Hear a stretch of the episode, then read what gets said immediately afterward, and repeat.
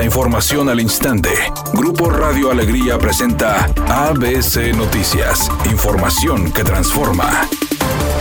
Tras darse a conocer la clausura de la Torre Milena en la avenida Sada en Monterrey, el reporte de al menos 80 edificios sin factibilidad de agua y con el riesgo de colapsar las tuberías, el gobernador Samuel García sostuvo que meterán en cintura a los desarrollos desordenados. Este medio de comunicación publicó ayer sobre el riesgo de colapso de la red de tuberías de drenaje fluvial y sanitario por las construcciones que, pese a carecer de algunos permisos, hicieron torres de departamentos y oficinas que afectarán diversas áreas de la infraestructura urbana. El mandatario estatal señaló que esta situación deja entrever la entrega de autorizaciones municipales con presuntos actos de corrupción, agregando que estos desarrollos verticales irregulares han generado afectaciones en el abastecimiento de agua para uso doméstico, aunado al eventual colapso de la red de drenaje sanitario. 80 edificios construidos ya. Unos cínicos ya hasta vendieron los depas o cobraron anticipos y no tienen, yo les hago esta pregunta, ustedes tienen su casa, llevan ahí viviendo 30, 40 años tranquilamente en paz, con agua asequible,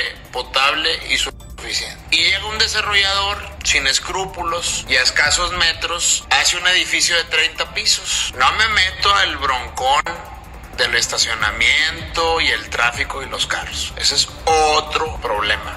No, me meto el broncón de que se va a conectar de la red va a poner bombas de agua para llevar agua a 30 casas que están ahora en 30 departamentos de manera vertical, sin permiso y sin factibilidad. Por eso a veces no llega el agua, porque hay un edificio que sin permiso, sin factibilidad, sin estudios de si hay agua o no suficiente, ahí en el centro de Monterrey o en San Nicolás o donde sea, pues se va a chupar el agua con esas bombas y va a afectar a los miles de vecinos de las colonias. Yo les pregunto, ¿es justo eso? Pues que no. Y por eso, pues tenemos que meter en cintura ese desarrollo urbano desenfrenado, excesivo, mordaz, que desparramó a la ciudad y con corrupción o ilegalidades construyeron donde no debían. Hay que meterlos en cintura.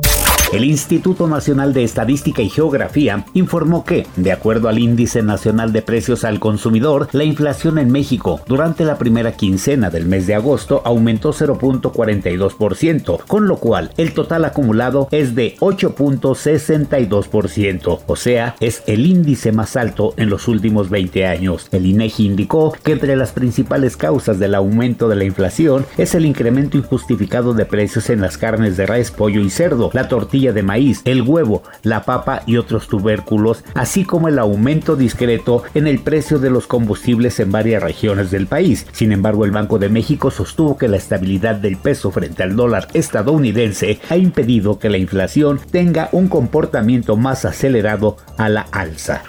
Editorial ABC con Eduardo Garza. Los antros y cantinas racistas de San Pedro ya fueron sentenciados por el alcalde Miguel Treviño y la Profeco. Van a empezar operativos y los van a sancionar. Al menos eso es lo que dicen. Pero hasta no verlo, no creerlo, porque esta no es la primera vez que la autoridad dice que van a actuar y al final de cuentas el racismo y la intolerancia sigue imperando. ¿A poco no? Al menos esa es mi opinión y nada más.